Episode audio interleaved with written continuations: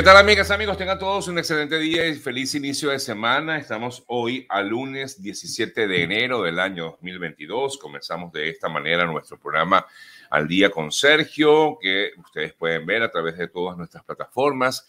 Recuerden que estamos en YouTube, estamos en Facebook, estamos también conectados a través de nuestra eh, cuenta en Instagram y nos escuchan, porque también nos pueden escuchar a través de nuestro podcast que está siendo publicado eh, por las diferentes plataformas de audio, como entre otras Spotify y el podcast Apple Podcasts. Podcast, quise decir.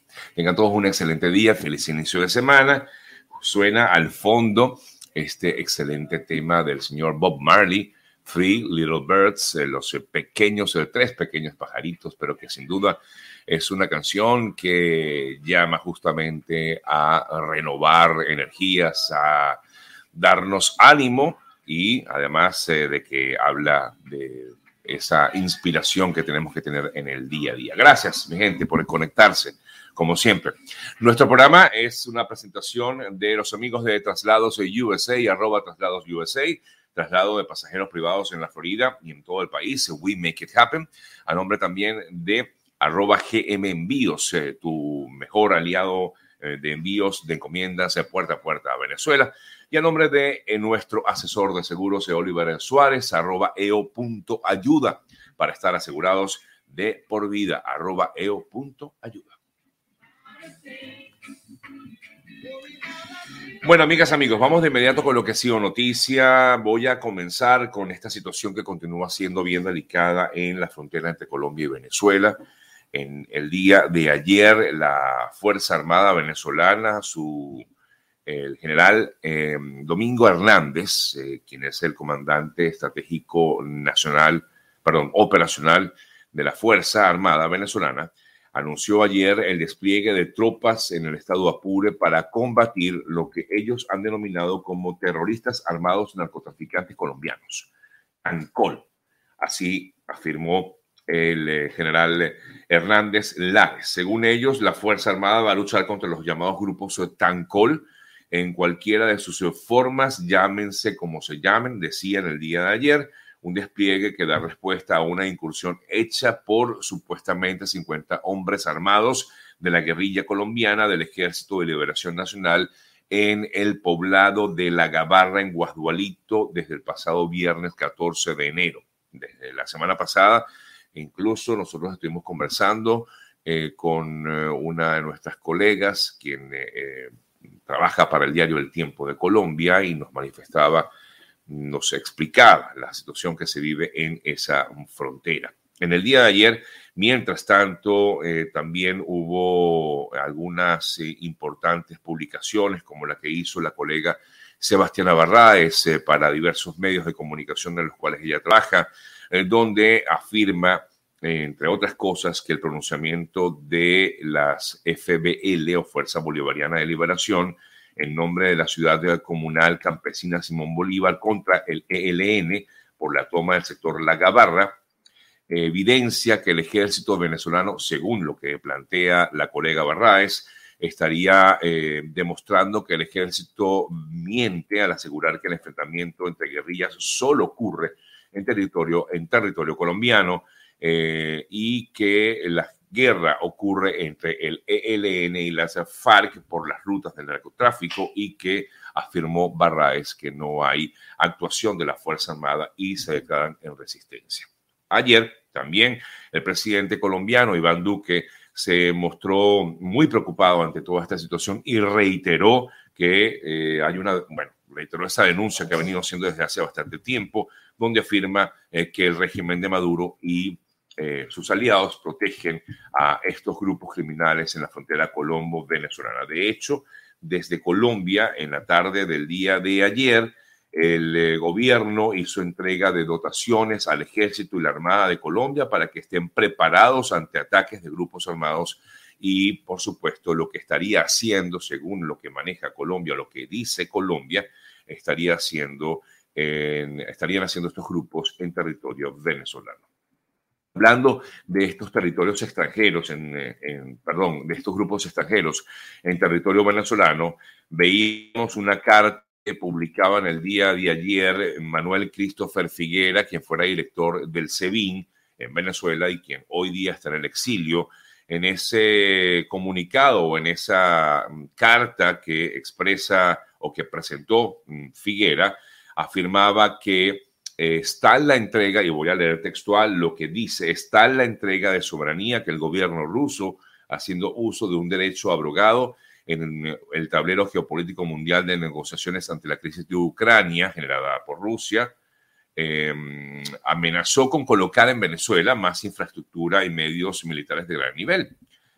Según lo que plantea este, el em, ex eh, director del SEBIN, Manuel Christopher Figuera, afirma que efectivamente en Venezuela hay un grupo importante de militares eh, rusos. Eh, dijo, entre otras cosas, que es evidente que el régimen de Nicolás Maduro es una amenaza no solo para Estados Unidos, sino para la región latinoamericana y el resto del mundo libre, y se dirigió en esa carta Figuera directamente a Vladimir Padrino López, asegurando de que era un traidor, lo que dice él en esa carta, em, en relación con la, por la presencia o supuesta presencia de efectivos de la, de la Fuerza Armada Militar eh, Rusa en Venezuela. Bueno, un poco parte, amigas, amigos, de lo que es este inicio de semana, que sin duda alguna, bueno, se ve bastante movido desde el punto de vista informativo. Vamos de inmediato a comentarles otras importantes noticias y por supuesto quiero destacar lo que fue este fin de semana, esta alerta de tsunami que se registró en la costa del Pacífico en América del Sur. Eh, de hecho, en Perú seguramente ustedes están al tanto, pero en Perú las autoridades informaron que dos personas fallecieron en una playa de la región de Lambayeque, en el norte del país, como consecuencia de las olas, altas olas, luego de la erupción de un volcán submarino en el Pacífico Sur, en la isla de Tonga. Entre tanto, algunas zonas costeras de Chile también fueron azotadas por las olas, pero como les decía, Básicamente, hasta el momento solo se tiene el registro de dos personas fallecidas en Perú. Al parecer no hubo una, una alerta de tsunami en esta zona de Perú, lo que llevó pues a lamentablemente el fallecimiento de dos mujeres. En eh, relación con esto, ya la Marina de Guerra del Perú informó que hasta el momento las condiciones del litoral peruano retornaron a la normalidad. Igualmente recomendó a las autoridades y a, las, eh, y a la población general a mantener las acciones preventivas ante lo que serían nuevos oleajes nada normales en la zona. Igualmente, desde Chile también se informó que se cancelaba la alerta de tsunami y la alerta roja que se había levantado a raíz de la erupción de este volcán submarino en eh, una isla en Tonga. Eh, la isla como tal está en, el, está en el Pacífico Tonga, sufre daños significativos y de hecho no hay comunicación desde el lugar. Eh, las conexiones son difíciles en cuanto a la comunicación en esta zona del eh, Pacífico Sur, un archipiélago de más de 170 islas donde habitan unas 105 mil personas y hay poca información de lo que se habría o de lo que habría ocurrido como tal en esta isla, la que sufrió daños más graves a raíz de este terrible tsunami. Bien, amigas, amigos, son ya las 7:45 minutos de la mañana. En breve seguimos con más eh, información para todos ustedes, por supuesto. Y tenemos hoy previsto, en principio, conversar eh, con eh, Orlando Abreu, el padre del joven, de un joven que fue asesinado en Perú hace aproximadamente, bueno, casi un año en Perú. Él nos quiere comentar acerca de la situación que eh, se ha generado a raíz de conocer la sentencia que se le impuso al asesino de su hijo. De esto hablaremos más adelante. Y les comento que todos los lunes vamos a tener Aquí en el programa, a eso de las ocho y media de la mañana, tendremos eh, todos los lunes recomendaciones eh, importantes, eh, tips que nos va a brindar nuestra muy querida Rita Ramírez. Ella es coach empresarial, coach motivacional, nos va a ayudar muchísimo, bueno, a, a, darnos eso, un poco de motivación en el día a día y sobre todo aquellos que están empezando un emprendimiento, pero no necesariamente para emprendedores, sino para todos en la vida en general. Bien, momento de hablarles de nuestros amigos de Traslados USA, ese traslado que o ese viaje familiar que siempre has soñado, la necesidad que tienes de irte a otro lado, a otra parte de Estados Unidos o aquí dentro de la Florida. Te invitamos a que lo hagas eh, con los amigos de Traslados USA porque la seguridad de esas personas es eh, tu prioridad, por eso confíala con los mejores seguridad y confort que te brindan los amigos de Traslados USA y para ello les eh, comento que viajan a todo, a todo el país. Se pueden ser viajes en familia, como ya les comentaba, grupos de trabajo eh, y con los mejores precios del mercado y se ajustan directamente a la necesidad que tú tengas. Para más información, pueden contactarnos a través de arroba traslados USA, arroba traslados USA, una empresa de traslados privados con el confort y la exclusividad que tú requieres. Arroba traslados USA. También lo puedes contactar vía telefónica 786 641-4383, 786-641-4383. We make it happen. Es Traslados USA. Bueno, amigas, amigos, seguimos con un poco más de información en breve, pero mientras voy a leerlos un poco a ustedes eh, mientras están aquí conectados. Eh, leo aquí, gracias a todos por aquellos por conectarse y por saludarnos en la mañana de hoy. Dicen aquí en Montreal, Canadá, estamos atravesando por una tormenta de nieve. Sí, hay mucha nieve en el norte de América, así que tengan muchísimo cuidado porque hay tormentas de nieve. Bueno, de hecho, aquí en el día de ayer hubo una lluvia repentina, eh, pero que estaban avisando incluso de tormenta en gran parte de la Florida, inclusive en la zona de Fort Myers, que está un poco más al eh, oeste de la Florida eh, hubo, em, se detectó pues un tornado que mm, destruyó algunas comunidades en la zona de Fort Myers. Sin embargo, no se registraron heridos eh, de gravedad en esta situación que se vivió ayer aquí en, en, la Florida, específicamente en la zona que está hacia el oeste, como lo es la ciudad de Fort Myers. Pero sí, hay mucha nieve, mucha nieve hacia el norte de América. Así que gracias eh, por escribirnos y comentarnos aquí un poco acerca pues de, de, esto que nos están comentando. Bueno, em, ¿cómo se llama la emisora donde estás trabajando? Se llama Sergio Novelli. Gracias, eh, sí, se llama ah, Sergio Novelli FM. No, no estamos trabajando en ninguna emisora. Estamos transmitiendo, recuerden, a través de nuestras plataformas. Estamos ya trabajando eh, pues de forma total y absolutamente independiente. Estamos haciendo nuestro trabajo, nuestro programa a través de todas las plataformas digitales. Estamos en YouTube, estamos en Facebook, estamos en Instagram y como ya también decía, estamos también a través de las plataformas de audio, así que pueden escuchar el programa eh, por eh, por eh, Spotify o por Apple, Apple Podcast. ¿Ok? Así que nada, para eso, para eso estamos.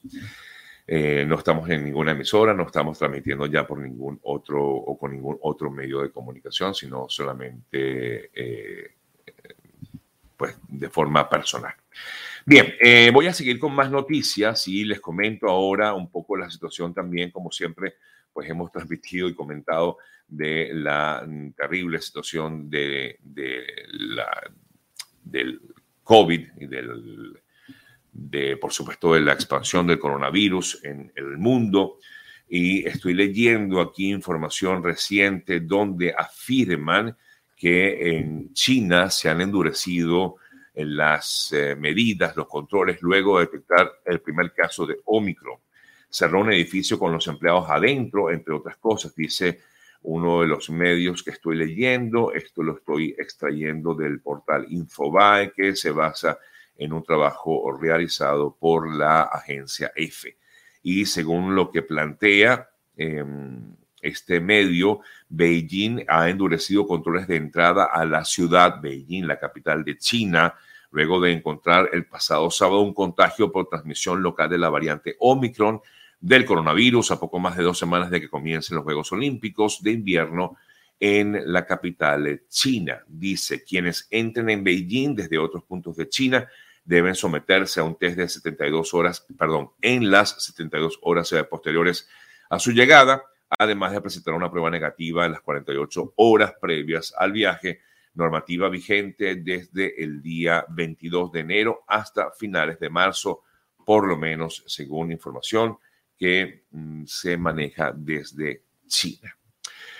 Eh, otra noticia importante que vimos este fin de semana fue una toma de rehenes que se registró en una sinagoga aquí en Estados Unidos, en Texas. Y la noticia más reciente es que fueron detenidos dos adolescentes em, en Manchester. Los sospechosos permanecen retenidos luego de que un eh, hombre de origen británico de 44 años, Malik Faisal, fuera identificado como responsable de este ataque en el que el autor perdió la vida luego de ser abatido por la policía. Hubo una toma de rehenes, gracias a Dios rehenes quedaron, salieron con, bien de esta situación, pero este personaje, este hombre, fue identificado como el responsable de la toma de rehenes y terminó abatido por la policía. La policía del llamado Gran Manchester comunicó que agentes de la unidad antiterrorista del noroeste de Inglaterra arrestaron a dos jóvenes cuyas edades o identidades no fueron reveladas, por supuesto. Eh, según, eh, pues ayer se hablaba muchísimo de que esto era un ataque terrorista, eh, lo dijo inclusive la propia administración de Joe Biden aquí en Estados Unidos. En relación con esto, y estoy buscando un poco más de información porque la tenía por aquí para poder dársela a ustedes. Efectivamente, el gobierno de Joe Biden calificó de terrorista este terrible hecho registrado el día de ayer en esta sinagoga ubicada en, eh, Texas, pues donde se, eh, el FBI eh, identificó a esta persona, como les decía, de origen británico, ser el autor, quien falleció abatido la noche del sábado en la sinagoga de Colleyville, alrededor de 10 horas después de que iniciara un secuestro en este lugar el presidente Biden aseguró desconocer los detalles sobre los motivos que llevaron al sospechoso a actuar, pero reveló que en teoría pues se trataría efectivamente de un acto de terrorismo y reveló que Akram compró supuestamente en la calle las armas eh, que poseía. Aseguró que conversó con el fiscal Biden, con el fiscal Merrick Garland sobre la importancia de enviar el mensaje de que no se va a tolerar este tipo de ataques en sinagogas y en lugares de culto.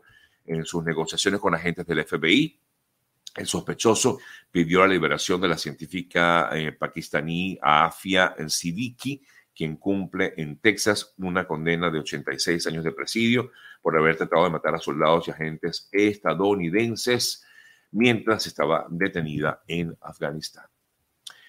Por aquí me preguntan, ¿qué hay de cierto que los venezolanos podemos entrar a México sin visa hasta marzo? Cari, no es cierto. La información correcta es que a partir del 21 de enero, todas las personas que quieran, todos los venezolanos que quieran entrar a México deben hacerlo con una visa. Por cierto, hablando de esa visa, estaba leyendo ayer un importante texto sobre este tema donde eh, informaba que mm, los venezolanos que desean visitar México como turistas, por supuesto, deben tener visa. De esto hablamos hace unos días eh, y para ello los venezolanos tendrán que probar, tienen que probar, probar a las autoridades eh, mexicanas que cuentan con inversiones o depósitos en sus cuentas bancarias por un mínimo de 2.500 dólares.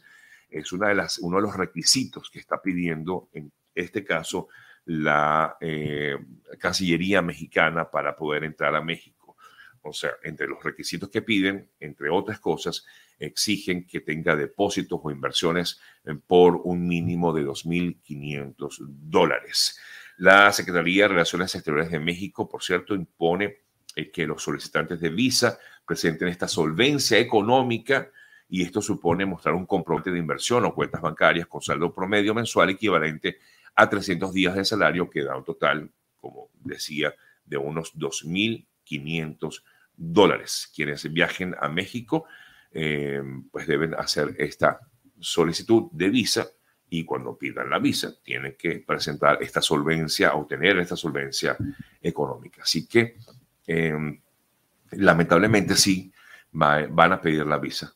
Van a pedir la visa a todos los venezolanos que quieran ir a México, a menos que ya nosotros explicábamos hace unos días, hace, sí, la semana pasada, explicábamos eh, que para poder entrar a México, em, si tienes alguna residencia permanente en otro país, eh, estarías exonerado de pedir la visa eh, para ir a México, si tienes visa de residente en otra nación, pero eso sí, permanente, no visa temporal como la que pueden entregar, por ejemplo, en Perú o en eh, Colombia, ¿no? Tiene que ser una visa de residencia permanente, la Green Card, por ejemplo, la que tienen muchos aquí en Estados Unidos. Bien, amigas, amigos, son las 7:57 minutos de la mañana. Nosotros a esta hora vamos a comentarles eh, otras importantes noticias, pero antes quiero hablarles de nuestros buenos amigos de GM Envíos para todos aquellos que quieran hacer sus envíos a Venezuela. Saben que cuentan con GM Envíos y poder hacer ese envío con total tranquilidad, confianza, seguridad, transparencia, todo lo que uno busca a la hora de hacer un envío y que llegue a su destino. Para eso pueden contactar a nuestros amigos de GM Envíos, que tienen siempre excelentes promociones. Estamos llegando no solamente a Venezuela, también a otras partes del, eh, del continente, como a Colombia, Costa Rica, a Perú, también incluso a Chile que por ahí me preguntaban hace unos días que si estaban llegando a Chile, sí, están llegando a Chile, eso sí, desde Estados Unidos. Desde Estados Unidos hasta Chile pueden hacer esos envíos eh, con los amigos de GM Envíos que es el mejor aliado puerta a puerta de Venezuela. También les pueden contactar vía telefónica al 305-930-2660, 305-930-2660. Bueno, voy a hacer mi primer contacto. ¿Cómo estamos con mi primer contacto? Sí, este, vamos a, a, buscar a nuestro primer invitado. Por aquí comentan Anderson, no solo venezolanos, sí, es verdad, no solo venezolanos, pero siempre, claro, recuerden que eh, quienes me pregunten son venezolanos, por eso hablaba de la visa de México, ¿no? Me imagino que es lo que me estás eh, comentando. Em, Jesús, em, eh, quiero que me informes a través de qué cuenta se va a conectar. Gracias, Jesús. Así. Bueno, voy a hacer una pausita y ya vengo con más para nuestros amigos que están en Facebook y en YouTube para poder hacer la conexión. Aquí.